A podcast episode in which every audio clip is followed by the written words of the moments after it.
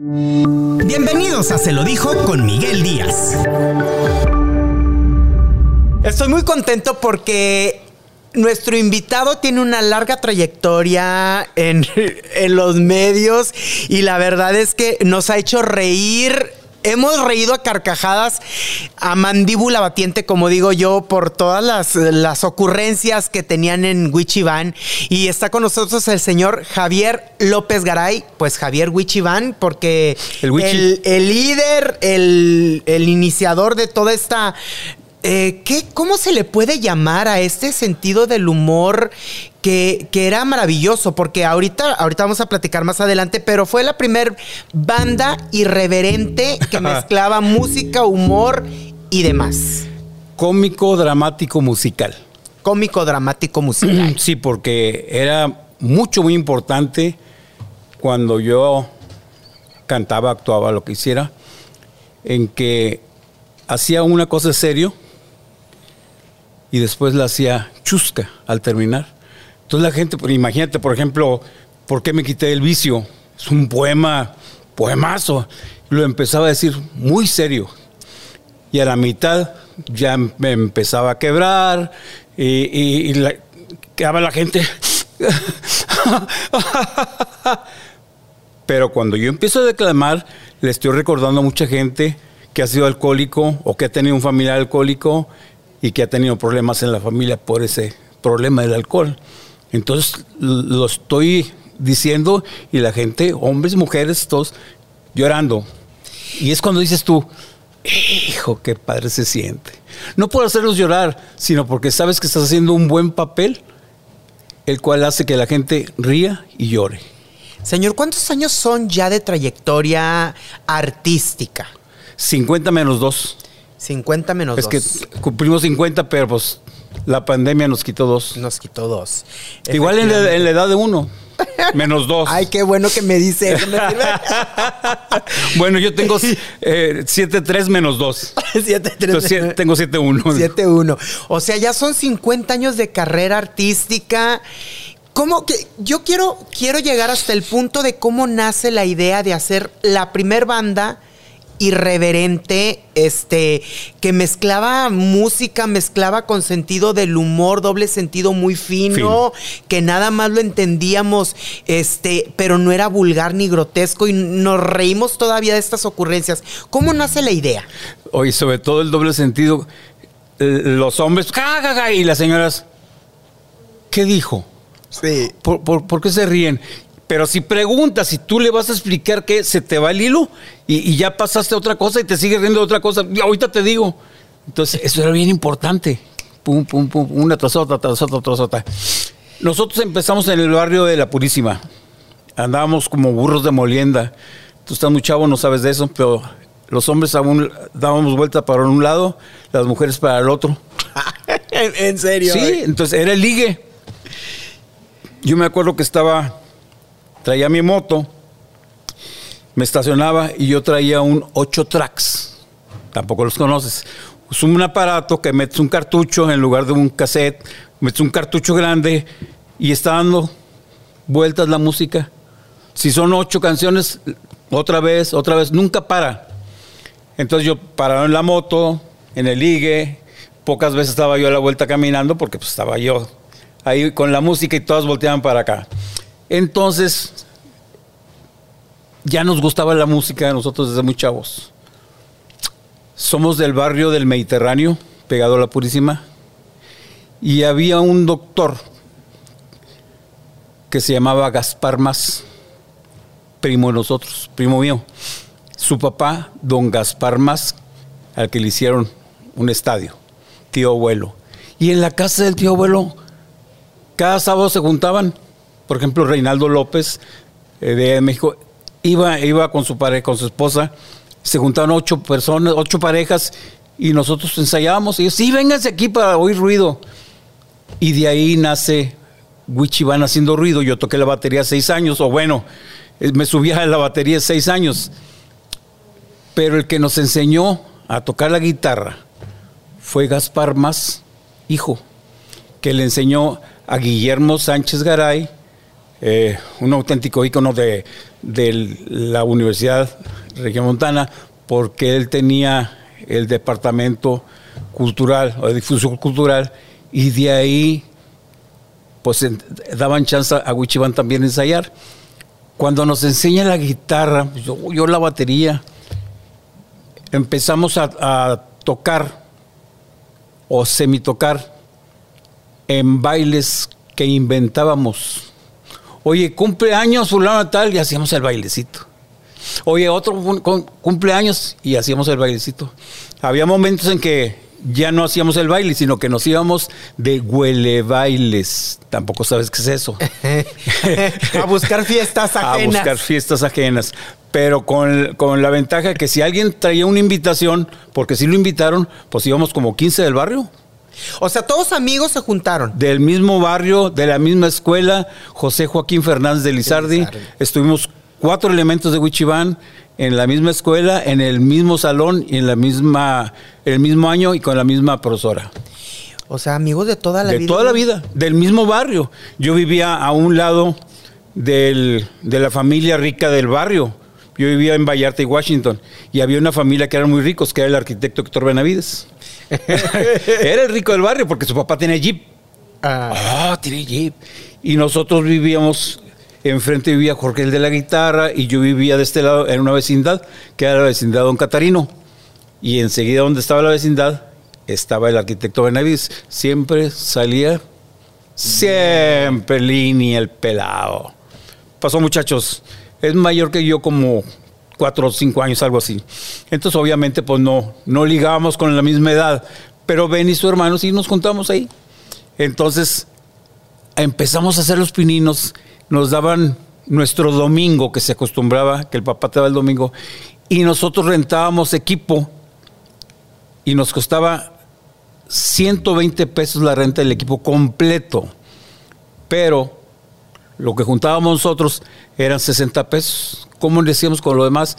Organizábamos un baile y de ahí sacábamos y pagábamos.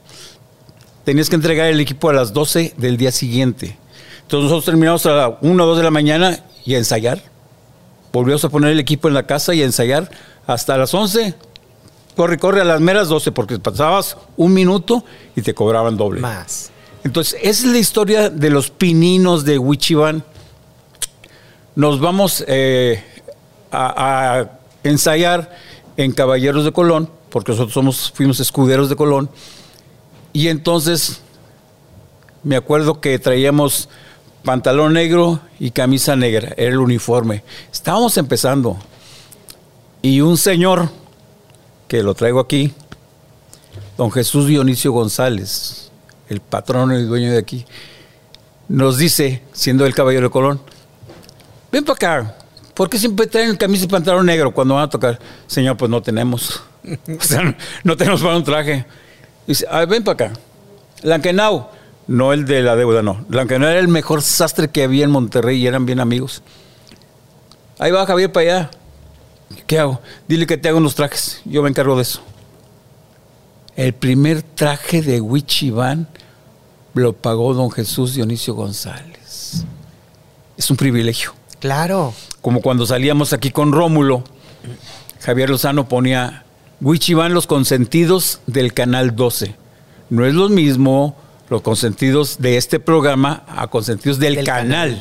Entonces tuvimos muchos privilegios.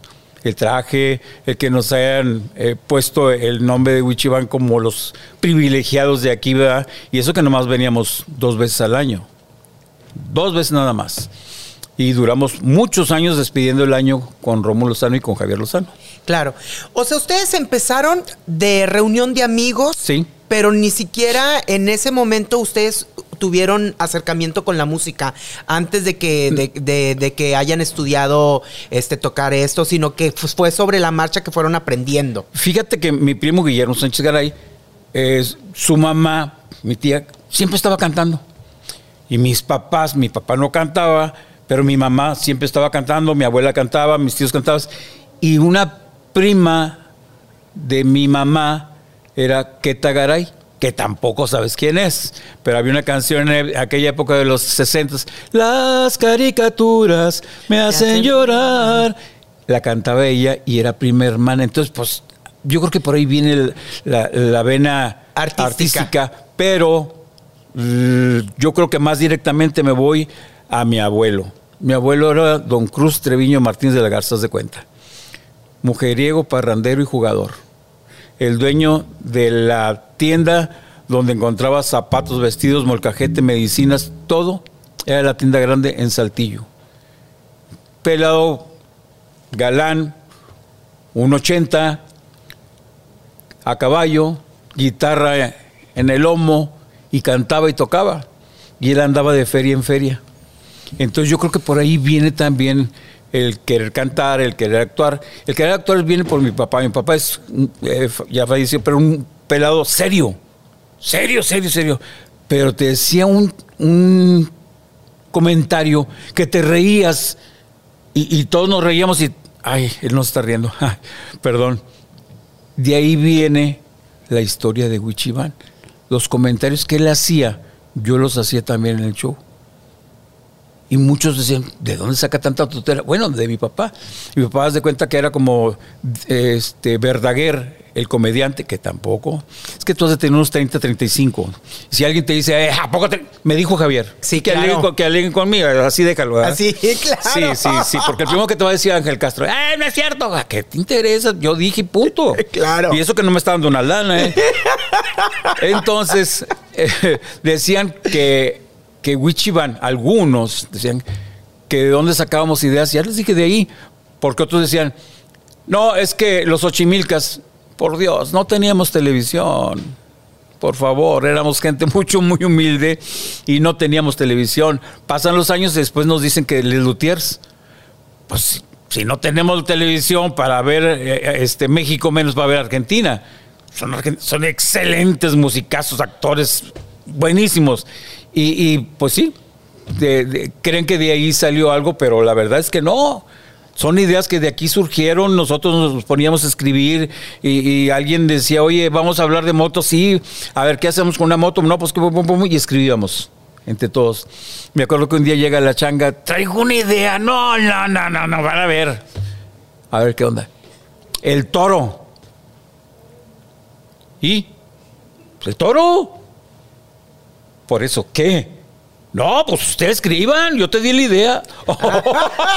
qué buena estuvo. Le dije, no, pues está bueno. De ahí nace el número de una corrida de toros, ¿verdad? Y sacamos un capote de veras, sombrero de veras, y resulta que el toro al último cortas oreja, rabo, todo, todo, y ganas, pero en realidad ese no era el toro que íbamos a presentar.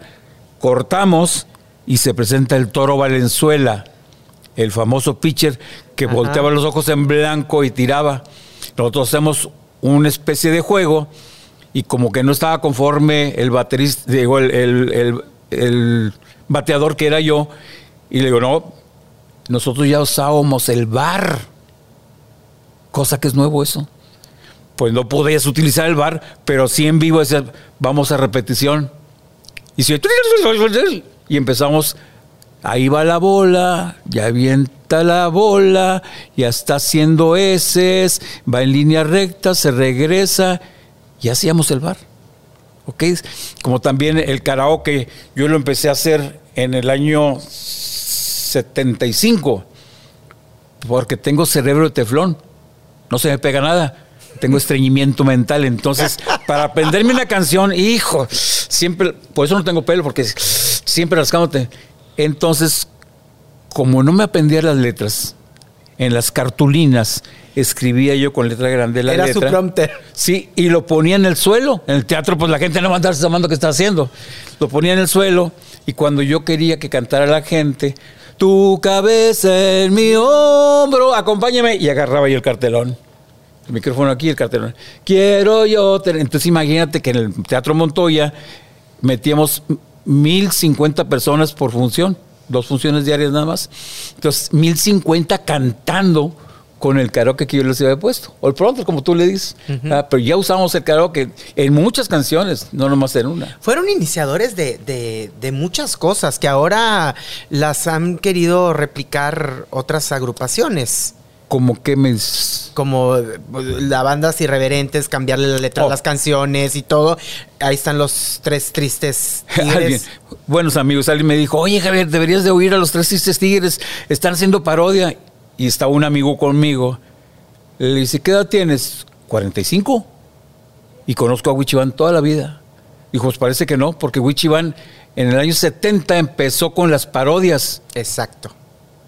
Ah, le dije, pero no lo regañes, él no sabe. o sea. Es que las nuevas generaciones. eh, bueno, se- no tan nuevo, de 45 años no está Bueno, nuevo.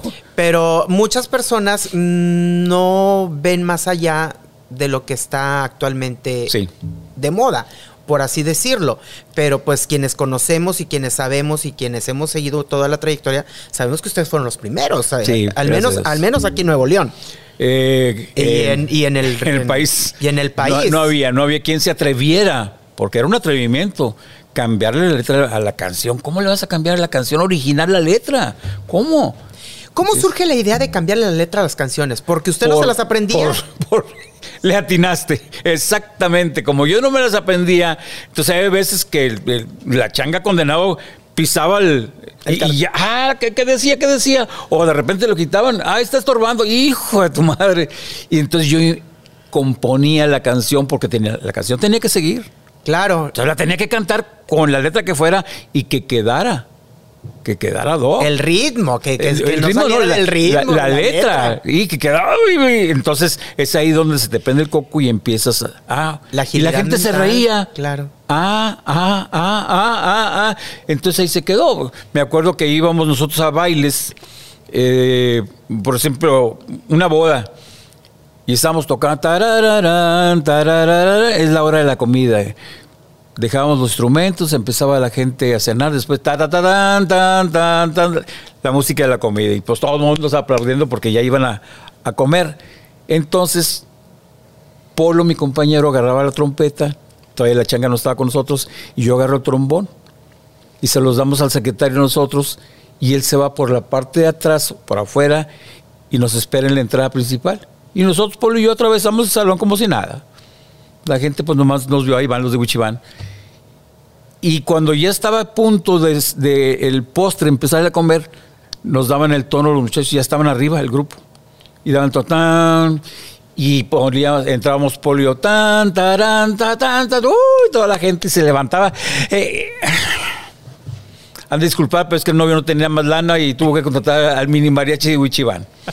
Entonces, fíjate dónde empieza Wichibán a cobrar.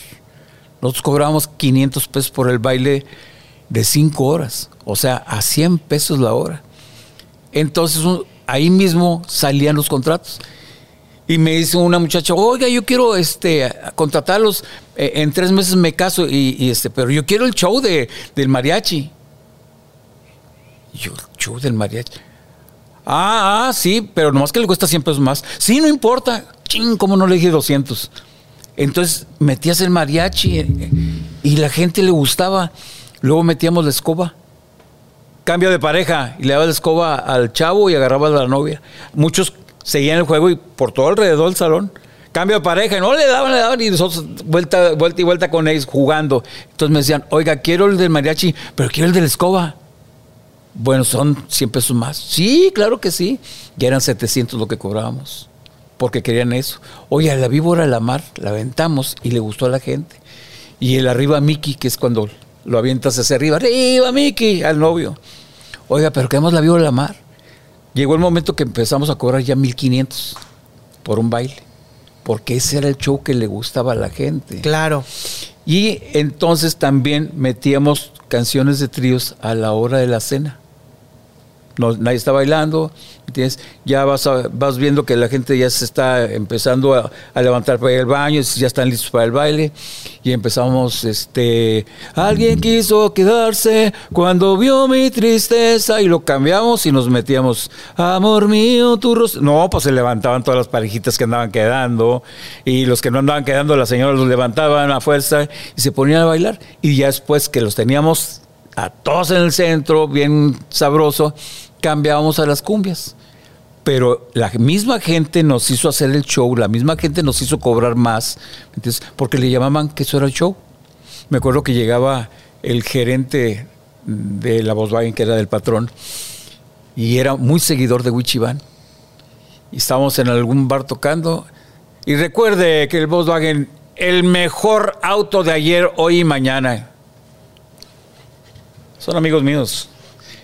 Eso fue haciendo una larga cadena de amigos de Wichiban. Claro. Ustedes ya tenían eh, fijo el, el destino de que querían hacer una banda irreverente cambiándole la letra a las canciones? No. ¿O todo fue espontáneo? Fue- fue se fue dándose? presentando. Ustedes querían ser músicos de bodas. Queríamos hacer un grupo como los hermanos Castro. Ah. Porque nos gustaba, nos gustaba hacer las voces, que no teníamos una voz privilegiada. Pero, Pero, todos estaban locos, yo creo Sí. que por eso se les dio, ¿no? Entonces tuvimos que quitar esa idea de ser algo serio. Porque no, imagínate, yo agarraba el cencerro, los platillos, eh, todo, ponía dos micrófonos en el suelo, el volumen lo teníamos a cuatro o cinco, le subía a ocho o nueve y los dejaba a la hora de la cena. Los dejaba, ¡Ay, discúlpenos! La gente, disculpen, es que se cayeron los platillos. Nada, también fueron 100 pesos más, ¿eh? Oiga, el show del ruido de los platillos, el susto de los platillos. Eso fue la que la gente nos fue haciendo. ¿Me entiendes? No era la idea cobrar, sino que ellos nos decían, ¿y cuánto? Ah, pues órale. Te pusiste de pechito, pues órale. Entonces te digo, la gente fue haciendo el show, la gente fue haciendo que cobrábamos más. Llegó el momento en que ya no hacíamos bailes, ya no íbamos a bailes, era puro show, porque cobrabas 500 por el baile y cobrabas 500 por el show de una hora, puro showcito de una hora. Tuvimos el privilegio que por muchos años estuvimos con Antonio Quiroga del Antonios, como por 20 años, pero salíamos a alguna gira, eh, salimos muchas veces al extranjero, y no se diga en el país. Eh, Toño, eh, este, ya se va a cumplir el mes acá en Chihuahua. Vamos a terminar este sábado. El lunes empiezan. Entonces era un privilegio para nosotros. Donde quiera que anduvieras, le hablabas, ya se empieza la semana que entra. Nunca nos faltó trabajo. Bendito Dios. Y ninguno estuvimos metidos en las drogas. Ni siquiera drogas monetarias, gracias a Dios, porque ganábamos bien. O sea, hicieron su dinerito. Ah, sí. Sí, el que no lo hizo fue porque no quiso. ¿verdad? Porque decían, oye, ¿qué carro traes? Yo traía un Cadillac 63 convertible, de los que usaba el Presley, y me salió una oferta muy buena. Un carro abandonado, tirado. Y dije, yo lo quiero. Sí, pues, por decirte ahorita, dame 5 mil pesos como fierro viejo. Y lo fui parando, lo fui parando, gracias a amigos que me daban la mano en pintarlo, enderezarlo, llantas usadas, todo muy bien. Entonces me decían, compañeros, carro del año, ¿cómo ves? ¿Y tú? Le dije, me lleva a donde vaya. El tuyo, este me lleva. No más que este es convertible. Es un carro de lujo. Es un carro viejo, bueno, para ti. Es un carro de colección.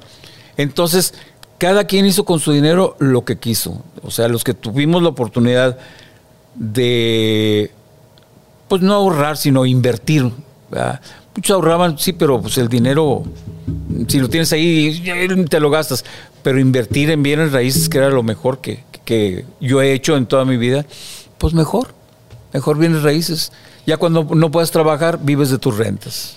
Oiga, señor, en el momento en el que el grupo estaba en su máximo apogeo, digo, todavía nos reímos con las ocurrencias, pero no llegó a desubicarse cualquiera de ustedes con la fama. Digo, la fama y el poder son enfermedades para las que no se quiere cura. Ya se hubiera sabido. Ya se hubiera sabido. Nosotros éramos de la gente, fíjate, me acuerdo perfectamente, vi una señora que estuvimos en un evento y la señora como unos 80 años. Y entonces yo me bajo con el micrófono al momento que estamos cantando música de trío. Entonces yo me bajo con el micrófono y me dice, qué bonito cantan. Y empieza la canción, Amor mío, tu rostro divino. Y la agarro de la mano y le doy un beso en la mano. Y se levanta ella y me abraza. Y se bailamos. Dijo, pues no era la idea, pero y voy y la siento. Cuando terminamos, me dice, me gustaría invitarlos a cenar un día, que ustedes puedan. Claro que sí, mi reina, pero vivo en Nuevo Laredo. Uf. Le dije, bueno, en dos meses vamos a Nuevo Laredo a trabajar allá. Claro que sí vamos, me dio la dirección, todo. Fuimos. le caímos, eh, los primeros que llegamos fueron eh, Polo, César y yo. Somos los primeros que llegamos a, a Nuevo Laredo, dejamos las cosas en el hotel y a unas 15 cuadras vivía la señora, llegamos, doña Conchita, no, siempre sí. Le dije, ¿se acuerda que le dije a, su, porque no tenía teléfono? Y le hablé a la vecina, dile que mañana llegamos. Es que yo pensaba que mi vecina me estaba este, jugando y no, no. Le dije, no, no se crean, los estábamos esperando. Viene la vecina, viene otra vecina, nos sentamos en la mesa de una marca de, de, Sí, refresco, de refresco. de lámina, tres sillitas de lámina, un trasterito de cajones de fruta. ¡Ay, pues! Dices tú, qué bonito que te inviten de esa manera. Nos dio galletas saladas, rancias y una portola. Es donde valoras esto. Rancias me las como porque la señora lo está haciendo de buena onda. Era el cariño. Sorry, sorry. gente. Era el cariño de la gente, señor. Lo que, lo que ustedes se habían ganado. Digo, porque todo el mundo nos, nos encanta verlos. Digo, a mí todavía le digo que a veces estoy estresado y me pongo a ver sus videos porque me, me ataco de la risa todo el tiempo. Yo creo que entonces lo debes de hacer a diario. sí, a diario. Porque cuando sales del canal. Usted ha dado con el clavo. sí, sí, sí. Qué bonito, ¿no? Esas anécdotas, platicar esas anécdotas de que la gente, aún no teniendo, les ofrecía de corazón. Sí, hijo, es precioso eso. No lo pagas con nada. de- no hay nada que te diga, esto es mejor que eso que te están dando. Nada, me puedes invitar a lo que quieras, el cabrito, el cabello, lo que quieras. Pero esa acción de esa señora, es tu hijo es su. ¿Cómo lo pago? Nomás decirle, gracias. Hubo muchas satisfacciones con el grupo, la sigue habiendo, porque sigue habiendo personas que reconocemos el talento y todo. ¿También hubo sinsabores o no?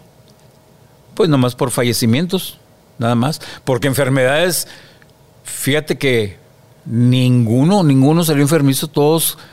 Es que la época que nosotros vivimos no era con que, ay, te, te rascaste, te salió tanta sangre, eh, este, vete al seguro o vete seguro de gastos médicos. No había cinturones para el carro. Frenados, te vas en la torre, ¡ah! saliva y listo, ya. Ahora no, ahora todo de cristal o qué. Sí. Es mucho el cambio, mucho, mucho, mucho. Entonces, nosotros afortunadamente salimos de una generación en que, pues te dabas un golpe y te sobabas y ya.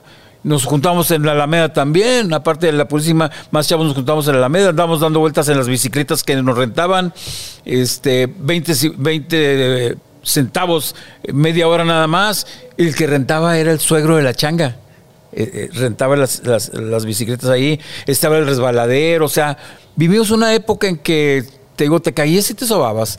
Dice, alguien me preguntaba, Javier, y, y este, ¿feliz? Dije, sí, yo vine a este mundo a ser feliz y a hacer feliz a mi semejante. A eso vine yo. Yo tengo acopio de, de medicamentos, sillas de ruedas, camas de hospital, eh, todos los aparatos ortopédicos que tengan me los donan y yo los presto, no los rento ni los vendo. Cuando los ocupes, me los regresas. Un ataúd no, porque pues cómo me lo vas Pues, a ¿cómo regresar. a? Oiga, señor, ¿hubo problemas o no hubo problemas con la changa? No, no, porque fíjate que eh, cuando la changa se sale, siempre habrá y seguirá habiendo. Voy con un compadre y, y le digo, fíjate que hay una amiga que está vendiendo unos climas de dos toneladas en tres mil pesos. Cuesta cinco mil quinientos. Pero me lo está ofreciendo a mí porque anda urgida de lana y lo necesita en menos de dos horas. Sí, pues dame dos se los llevan y estaba platicando un compadre con mi amigo. Dice, no, hombre, yo te los hubiera conseguido en 1500. O sea, siempre hay alguien que te va a meter la cuchara. Donde mi amigo le dice, bueno, ahorita ve a caja que te den dinero y me traes 10, por favor. Ándele. Puras mentiras. Quieres quedar bien. Entonces mucha gente le decía a Lalo, es que tú eres el estrella, tú eres el Ajá. mejor, eh, Wichi Van sin ti no es nada. La prueba está que seguimos mucho tiempo nosotros. Pero yo le decía, Lalo, no es lo mismo, Lalo. No es lo mismo a que tú estés al frente y ya vemos seis que te estamos protegiendo. Arropando. ¿verdad? En hacerte segunda o, o- o en, en venir y, y hacer el chiste contigo. eh, mientras yo me quedo con el público, vas tú y te cambias, sales de Elvis Presley. No es lo mismo. Estás tú solo con una lap que te están poniendo lo que vas a cantar, pero no tienes tiempo a cambiarte. Entonces eres un cuentachistes. Era un todo un concepto. Entonces digo yo, pero tú sabes, me vendes. Yo tengo una oficina de representación artística de toda la vida. Y pues todos están conmigo. Héctor Marino, La Palma, Jorge Congola, todos están conmigo. Y entonces ha habido muy buena aceptación de mi oficina para todo todos los artistas, porque yo hago un contrato original y dos copias. Original para el cliente, copia para ti, artista, y copia para mí como representante. No hay con que ganaste de más o cobraste por abajo. No, no, no. Aquí está lo que se cobra. Punto. Entonces me dice, oye, pues véndeme. Sí, ¿cómo no? Digo, no hay envidias. Yo lo empiezo a vender hasta que llega Lalito, su hijo, y me dice, tío, porque en el ambiente artístico así nos decimos, oye, tío, ¿qué onda? Enséñame. Es bien fácil, mira, se hace así, se hace así, hablas con el cliente, pum, pum, listo. Y él lo empezó a manejar. Y muy bien. Lalillo lo empezó a manejar muy bien. De hecho, de eso vivieron tanto su familia como la familia de Lalo. Hasta que ya, pues, por, por enfermedad, se nos vino para abajo Lalo. Me acuerdo que una semana antes yo estaba ahí en el hospital con él y le digo, yo sabía ya, ya nos habían dicho que no podía seguir. Entonces le digo, eh, Lalo, pasado mañana tengo un contrato. Pasado mañana. Necesito que te vienes hoy, a más tarde, mañana en la mañana. Sí.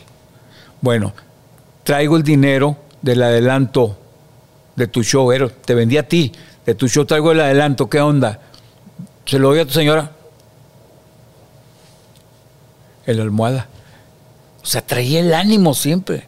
Él murió siendo un, un personaje, un personaje que muchos lo envidian, yo creo, porque él hizo lo que quiso. Ah, como lo quiso, él lo hizo. Él ya, él ya estaba muy malito por lo del... Sí tenía problemas con, con la bebida. Sí, que no supimos por qué. Porque con Wichiban, muchos, pero muchos años que, que no tomó. Eh, Wichiban ya era Wichiban, ya estábamos eh, este, trabajando en bastantes eh, lugares de la República Mexicana. Cuando entra Lalo, Lalo entra como baterista.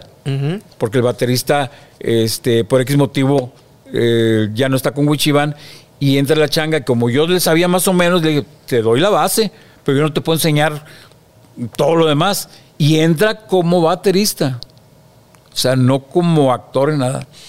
Se sale de su grupo, que él tenía un, eh, estaba en un grupo que se llamaba Compañía 4, y al tiempo me dice, oye, me están hablando allá para que yo sea jefe del grupo. Imagínate, jefe. Sí, pero aquí estás con Wichiban. Y aquí está lleno. El Antonio del Cruz está lleno, Picadilly Circo está lleno, los lugares donde vamos están llenos. Es- tienes un nombre. Él sí llegó entonces a perder un poquito piso, por así decirlo. Mm, le llegaron- lo llegaron a marear. Eso, no era él. Lo conozco, lo conocí perfectamente bien. Siempre que salíamos de gira, en el extranjero o en México, él le tocaba estar conmigo en el mismo cuarto, en la misma habitación. ¿Por qué? Porque este era, era un despepite y, y yo más o menos le, seguía, porque él se levantaba a las 4 o 5 de la mañana de repente. Y luego venía y se acostaba a las 10 de la, de la mañana todo el día. Todos los demás, oye, espérame, espérame. No, yo no. Yo, yo me acuesto temprano y me levanto temprano X. Entonces, siempre, siempre estuvo conmigo. No hay con que una semana o un mes allá con el otro. No, no. Toda la vida que estuvimos viajando es conmigo. Entonces, el señor empezó con sus problemas con la bebida después de que deja Wichiban. No, no, no, no, no, no. Ya estaba, todavía estaba con Wichiban. Todavía estaba con Que Wichiban. no supimos por qué entró a la bebida. Por ejemplo, ¿Ustedes nunca los vieron que, que se pusiera mal de la bebida? no? fíjate que no, no porque Lalo tomaba y lo decía, Lalo, ¿ya estás tomando otra vez? ¿Ah, chivo a mi papá o qué? O sea, siempre tenía la respuesta con humor, ¿entiendes? Entonces, ¿por qué empezó a tomar? La verdad, no te puedo decir porque nunca supimos. Él era muy hermético en cuanto a sus problemas ¿no? A pesar de que yo era su compañero toda la vida, no, nunca, nunca supimos qué pasó, ¿verdad? Este, por ejemplo, él, él fumaba nomás un cigarro cuando iba al baño. Pero dije, esto es- fue una cajetilla, güey. Yo me fumaba tres cajetillas, ¿entiendes? Al día. Y él un cigarro nada más. Entonces, ¿qué fue lo que hizo que él cambiara? No te sé decir. Se lo llevó a la tumba. Yo creo que ni su familia sabe qué pasó. Aparte, pues, donde quiera que vamos, este, te regalan cosas, ¿me entiendes? El que le quiere entrar, le entra. Yo no fumo, bueno, sí fumé, pero ya no fumo, tengo 30 años sin fumar o más, y, no tomo, nunca he tomado. Entonces me regalan botellas y la raza, pues, la botella, y Lalo me decía, eh, pues tú no tomas, por eso, pero yo me la saqué. Entonces nos regalaban la botella y la rifamos. Entonces las tenía ahí para alguien que fuera a la oficina y quería tomar algo, pues daba. Entonces, ¿Qué sintió, señor? Porque amigos de toda la vida y, este y aparte pues conocidos de, de siempre y juntándose siempre y, y- y trabajando juntos. ¿Qué sintió cuando le dan la noticia del que el señor ya estaba muy malo por la cirrosis por- a raíz de la bebida? Pues lo que sientes por un familiar, que no me digas eso. Digo, yo estuve yendo este, los últimos días al, al hospital y me acuerdo que salgo yo del hospital, se queda Lalito y la, la esposa de Lalo, y yo me voy a mi casa para bañarme y regresar. Y cuando salgo de mi casa para regresar, me habla Lalillo. López, por si me decía él, López, ya se nos fue papá. ¡Ching! ¿No? Llegué todavía lo agarro y estaba todavía calentito todo. Este, y luego cuando lo llevamos al, al funeral, su hija cantó, porque le gustaba mucho cómo cantaba la luz su hija. Y ahí le cantó y ahí lo despedimos y luego lo incineraron. Es, es muy triste despedir a un amigo. Eh, ahorita pues nada más de, de Wichiban estamos nomás Polo y yo. y Polo ya dijo, "No, yo no, ya no, no, no. 50 años con Wichiban y todo. Dice, ahorita estoy logrando a mi familia. Qué bueno. Cada quien de su vida. Polo ya se retiró completamente. Completamente, completamente. Y es mi compadre, compadre. No es compadre de amigo, no. Es compadre porque su hijo eh, este, quiso que yo fuera su padrino de, de primera comunión. Y bueno, qué bueno, me da gusto, ¿verdad? Y somos compadres. ¿Ustedes sienten que han dejado un legado en, en- dentro del, del mundo del espectáculo como Wichiban? Creo que sí lo, lo dejamos porque no hay quien. Yo quisiera me decir, oye, ¿por qué no es otra Wichiban? No se puede. Te estoy diciendo la historia de Wichiban, de dónde viene, de la escuela, del barrio. Eh, eh, hacer ot- otra Wichiban, mm, sí la hice porque estuvo eh, Darío Show, estuvo Rufel de la Copa, estuvo Pepe Garza, hicimos otra Wichiban, eh, funcionó muy bien, pero es cuando se vino la pandemia y ya teníamos separado el, el Teatro de la Anda, teníamos separados cuatro teatros. Se viene la pandemia y pues, cada quien a lo suyo, ¿verdad? Mismo que se esperen a ver qué pasa. Entonces dije, no, ya no. Si hago algo, lo voy a hacer yo solo. Punto. ¿verdad? ¿Y, com- y cómo se siente de, de empezar a hacer las cosas solo si estuvo acompañado siempre de todos sus amigos y compañeros y de toda la vida? Bueno, pues creo que tengo el colmillo. Creo que tengo el colmillo para poderlo hacer. De hecho, a, a mí me gustaría hacer eh, la caravana de Wichiban. Antes se usaban las caravanas y eran un montonal de artistas, pero un montonal de artistas. Y el empresario no salía, porque el empresario era un empresario, que tenía lana y punto. Y yo no, a mí me gustaría salir con la gente, eh, platicar con el público, este, porque la improvisación que se utilizaba en Wichiban es lo que a mí me gustaba, porque había gente que iba dos, tres veces por semana a ver el show. Y decir, no te aburres. No, porque las cosas que hacen. Imagínate que el teatro está lleno y falta nada más dos lugares. Porque gracias a Dios siempre estaba llena. Entonces ya sabías que esos dos lugares la gente iba a llegar tarde. Porque era muy difícil que no llegaran. Bien difícil. No, era muy raro que alguien eh, comprara el boleto y no iba. Si no podía ir, lo regalaba, lo vendía. Entonces yo hacía una broma que funcionaba mucho, muy bien. Muy buenas noches, esto es el show de Wichiban. Les voy a pedir un favor. No sé si ya se dieron cuenta, nomás hay dos lugares en la segunda fila que están solos. No tardan en llegar, como siempre llega alguien tarde. Les voy a pedir un favor. Vamos a... Ah, la música bien quedito para que me vieran. Vamos a seguir tocando Y cuando yo les diga, muchas gracias, este fue el show de Wichiban, ustedes aplauden. Y si quieren que la broma sea, pero fuerte para los que van llegando, todos se ponen de pie. ¿Verdad? Ole. Muchas gracias, este fue el show de Wichiban. Te dabas cuenta cuando alguien entraba, porque era la luz tenue en el teatro, pero en el lobby estaba la luz fuerte. Entonces Claro. abrís la puerta Y se pues veía. se veía la luz esota. Ya nomás veía yo que, la- a- a- nomás hacían esto. y, Muchas gracias. Entonces la gente parada y los que iban entrando se quedaban parados ahí. Ni siquiera caminaban, se quedaban parados. A ver, a ver, un segundito, un segundito. Si quieren quedarse parados o siéntense como quieren, pero un segundito. ¿La pareja que viene entrando andaba en el baño o, vienen llegando? Venimos llegando. A ver, un, favor. A ver, siéntese, por favor. Ahorita se van, siéntese. ¿No podrías checar el boleto si trae ahí el horario de 7 a 9? No, dice a las 9. Bueno, es que yo creo que fue la taquillera que se equivocó porque el show lo empezamos a las 9. Toda la gente sabe. ¿A qué hora se empezó el show? Todos. güey. ¡Siete! Dije, mil disculpas si ustedes no tienen culpa. Híjole, algo le pasó a la taquillera. No sé qué pasó, pero bueno, permítame tantito. Pásenle, por favor, pásenle.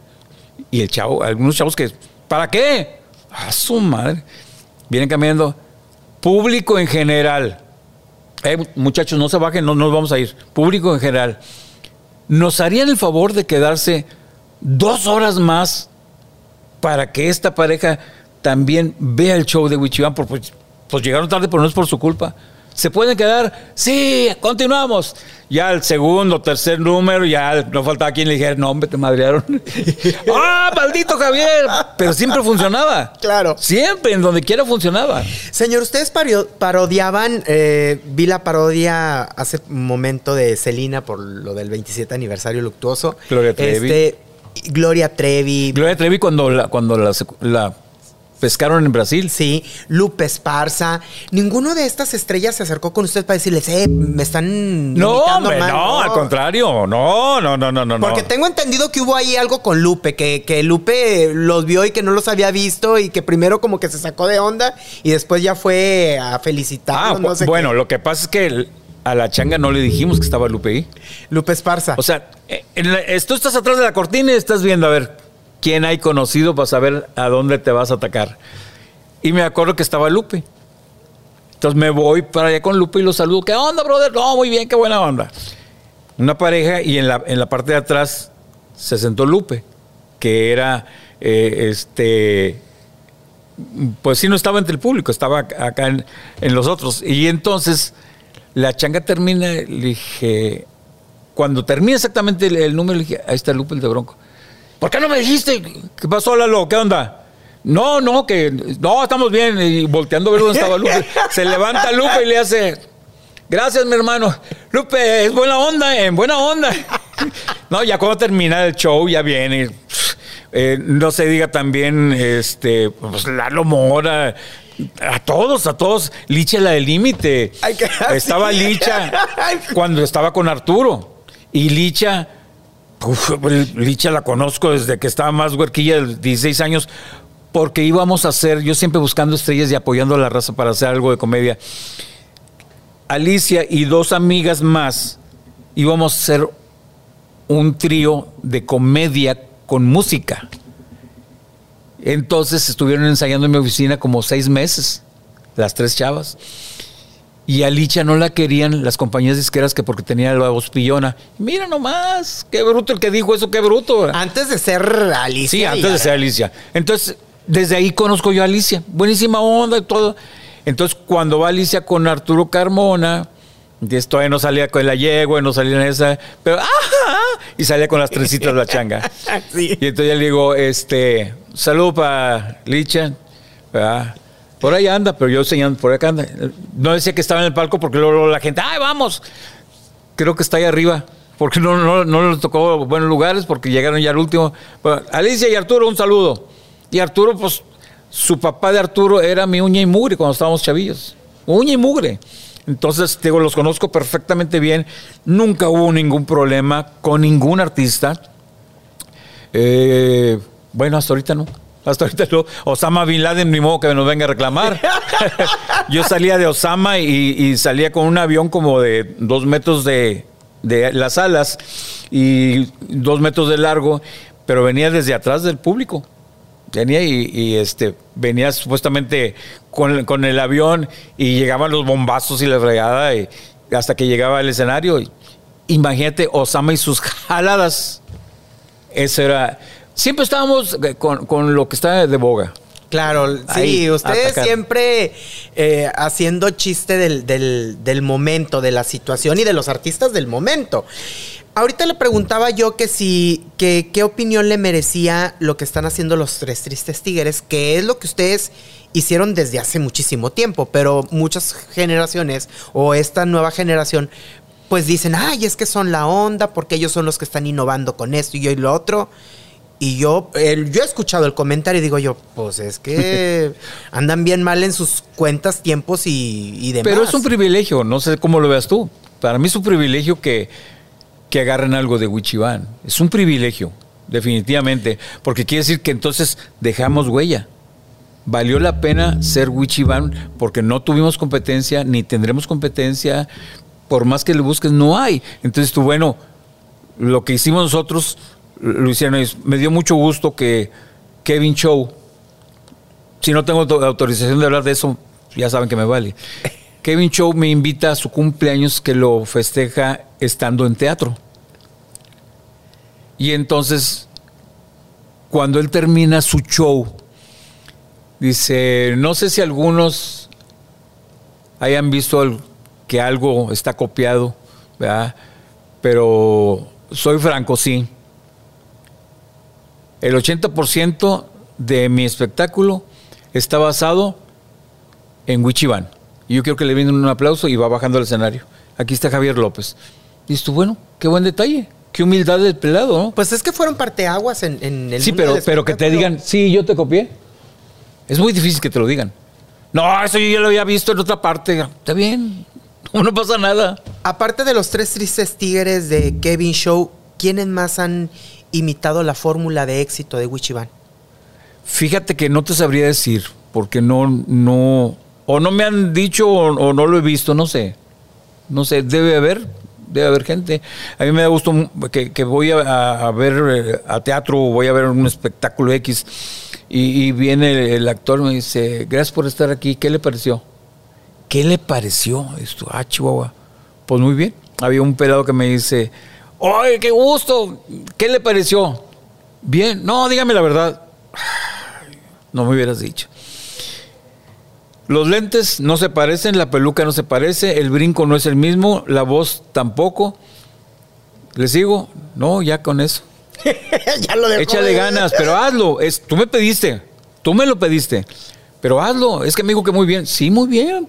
La gente te está aplaudiendo, está muy bien. Pero tú me dices que te diga la, la realidad mía, mía, no de mi vecino. Yo te digo eso, échale ganas. Al año siguiente me lo encuentro y lo mismo. No, Dice, no. le- entonces no te interesó estar en esto. Aquí es innovar.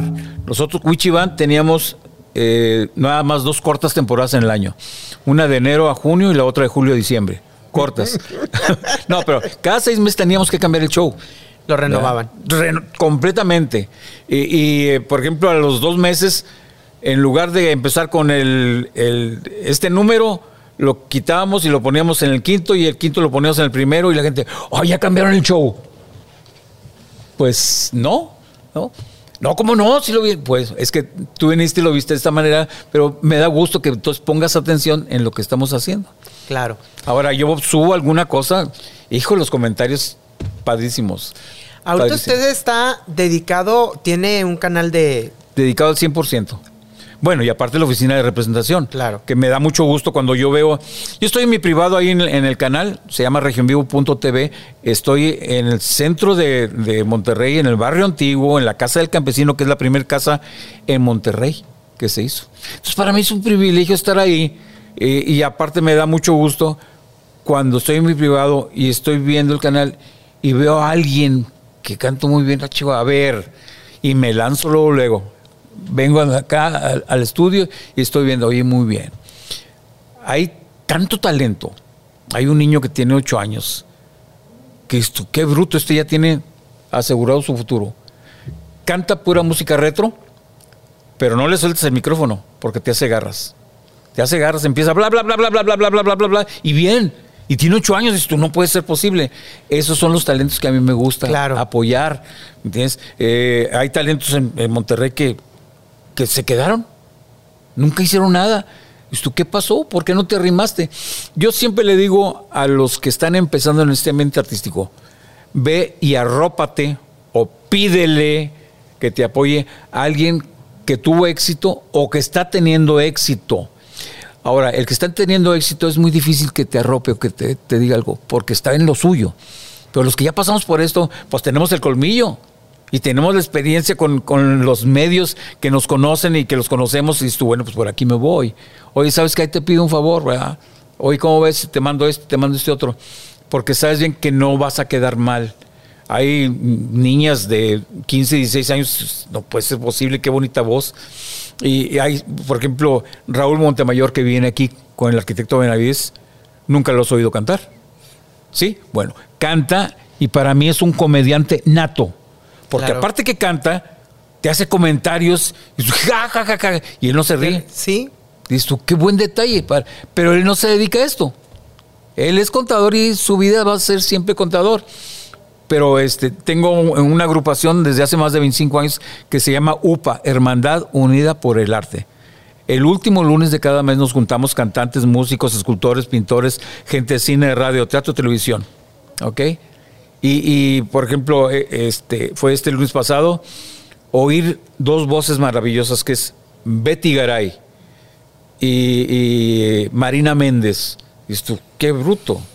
Individual se oyen padrísimo. Juntas, qué bonito se oye. Entonces, ¿qué es lo que hago? Arropar a la gente, apoyarla, ¿ok? Yo, porque cantes bonito, yo no digo, bueno, pues canta conmigo, porque yo quiero ser... No, no, no, no, no. Es individual. Claro. Pero apoyarlos es lo más bonito, porque dices, bueno, le puse un granito de arena, a lo mejor no es mucho, pero le puse un granito de arena y de ahí se fue para arriba. Es una satisfacción, pero bruta. Por eso yo les digo, arrópense con alguien que tiene el colmillo. Oye, le digo, cantas muy bien. ¿Quién te está manejando? Ah, este, un arquitecto. Un arquitecto. Canta, baila, cuenta chistes. No, él es arquitecto, pero me dijo que, que él Que él quería me ma- manejaba. Sí, que él me manejaba y que él- ¿Y cuánto tienes con él? Dos años. Y ¿y qué has hecho? no, pues ya me trago contigo. Ah. Entonces, ¿a qué te arrimas? ¿Para, para qué le cortas las alas? Claro. Déjalo que siga, por favor. Por eso traigo la idea de hacer la caravana de Wichiban. Traer todo el talento, no nomás regio. Por ejemplo, este estuvo, eh, vi, el- el- el- no me acuerdo cuál- qué obra es la que estoy presentando ahorita, que está también Mario Besares, un mago. ¿Con tacones al. ¿Sería? ¿Con tacones al Averno? No. ¿La Creo que es- pastorela? Sí, la pastorela, perdón, perdón, se me fue. La pastorela. Y entonces me manda un video, un chavo, y lo veo y que todos, ¡oh! ¡oh! dije, Vamos a ver. Y me dice, oye, ¿cómo ve? Yo me voy el sábado de Monterrey, no soy de aquí. ¿Habrá chas-?" Claro que sí. Y lo acomodo inmediatamente con uno de los compañeros, tengo 50 programas al aire. Digo, oye, ¿tienes invitado? Sí, ching. Ahorita te hablo. Otro, ¿tienes invitado? Sí, todos tienen invitado. Al que tiene un invitado que nomás va a cantar, le digo, oye, pues dale medio programa a él y medio. Le mando el video. Sí, si quieres le doy todo el programa. No, le dije. Porque tú ya tienes un compromiso con el que te dijo que, te dijo que sí. Entonces, ponlo a cantar y a lo mejor canta una canción y luego el mago. Es que el mago está estupendo. Sí, ya sé. Entonces, ese apoyo que yo le estoy dando, yo quisiera que muchos empresarios lo hicieran, porque dejan al talento ahí, ahí se queda. Y yo, gracias a Dios, en el canal tengo, hay talento, ahí está el loco, ahí está el sonso, ahí tengo de todo. Y eso es muy importante porque es un canal con humor Claro. Ahorita está dedicado a eso. a eso y, a la representación. Y hacer lo de la caravana de Wichiba. Sí, sí, eso, eso es nomás de, de darle ya. ¿me Claro. Lo que pasa es que estoy haciendo una lista de la gente con más talento, más talento le llamo yo a que llama más la atención como canta. Este canta, sí, pero este canta ya a su madre. O sea, es lo que estoy haciendo, esco- estar escogiendo sin dejar a esta gente. Claro. Porque si vas a poner pura estrella, ¿cuándo le vas a dar oportunidad a los que no son estrellas, a los que están empezando o a los que quieren pero no pueden aunque tengan talento. A esa gente hay que darle oportunidad. Cuando estuve yo manejando la dirección artística de los Dasbir House, tenía a Héctor Samarino, Laura La Palma, en un Dasbir House, de nueve y media a diez y media. De diez y media a once corrían para estar en otro Dasbir House y los que estaban en el otro Dasbir House, que era Ricardo Jaime y Abraham Góngora, corrían y se presentaban acá. Entonces metíamos a una muchacha que es imitadora, que no la conocían, oye, pero métela. Y fue de la manera que pum, pum, pum, pum, pum, pum, pum, y ahorita está mucho, muy bien. Entonces, esa oportunidad a mí me gustaría que le dieran a todo el mundo. Claro. Tienes uno que, que está muy bien, pues dale chance a este que está empezando. Ahí está la muestra, el chavo este de la rodilla. Ahí va, ahí va. Que es, oye, canta, cabrón. No, no, canta. El señor canta. Pero el ambiente, la actitud que trae en el show Claro. es lo importante, ¿verdad? Claro. Entonces, este, ese soy yo. Señor, qué gusto platicar con usted. Hay muchas anécdotas que se nos quedan en el tintero, pero pues bueno, habrá una segunda ronda porque todavía hay muchas cosas que descubrir. Mucho. Que descubrir de la fascinante trayectoria que hizo en los medios, que hizo en el espectáculo y que sigue haciendo Todavía. todavía. Y hay, hay todavía mucho que dar al público, no nada más regimontano, porque afortunadamente viajamos por toda la República y viajamos al extranjero y cuando vamos a un lugar fuera o en el extranjero, llegas y dices tú, gente de Monterrey, y si son 400 personas, 300 son de Monterrey. Y dices "Oh, Chihuahua. Oye, vamos a Houston, gente de Monterrey, oh, la mayor parte. Chihuahua, oye, qué bueno. Unos porque viven ya allá, otros porque van de visita o, van de compras. Y dices tú, qué gusto ver a la gente. Y vas a Acapulco y lo mismo. Hay gente de Monterrey, sí. Y la gente que no, no habla español, de todos modos nos vamos a entender. Nos vamos a entender con los números que hacemos. Ah, ah. Yo puestísimo, a la hora que gusten. Señor, Hay, hay que darle. Es un placer platicar con usted y pues eh, habrá una segunda vuelta para, para platicar más anécdotas. O tercera también. Ya está. Gracias y es un privilegio el estar contigo porque eres un cerebro muy bueno, ya te lo he dicho en varias ocasiones. Muchas gracias. No puede ser posible que estés entrevistando sin ningún papel. Eso para mí cuenta mucho como un buen reportero, un buen periodista. Eso es mucho, muy importante dentro del medio. Y felicidades por lo que está haciendo bien.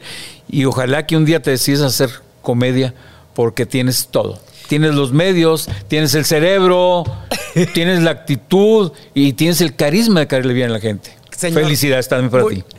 Qué amable y gracias por sus palabras y las atesoro porque que se los diga un grande del espectáculo, híjole, es un privilegio. Muchas gracias, señor. Estamos pendientes. Javier López Garay, Javier Wichivan, se lo dijo con Miguel Díaz. Nos escuchamos en la próxima. Esto fue Se lo dijo con Miguel Díaz.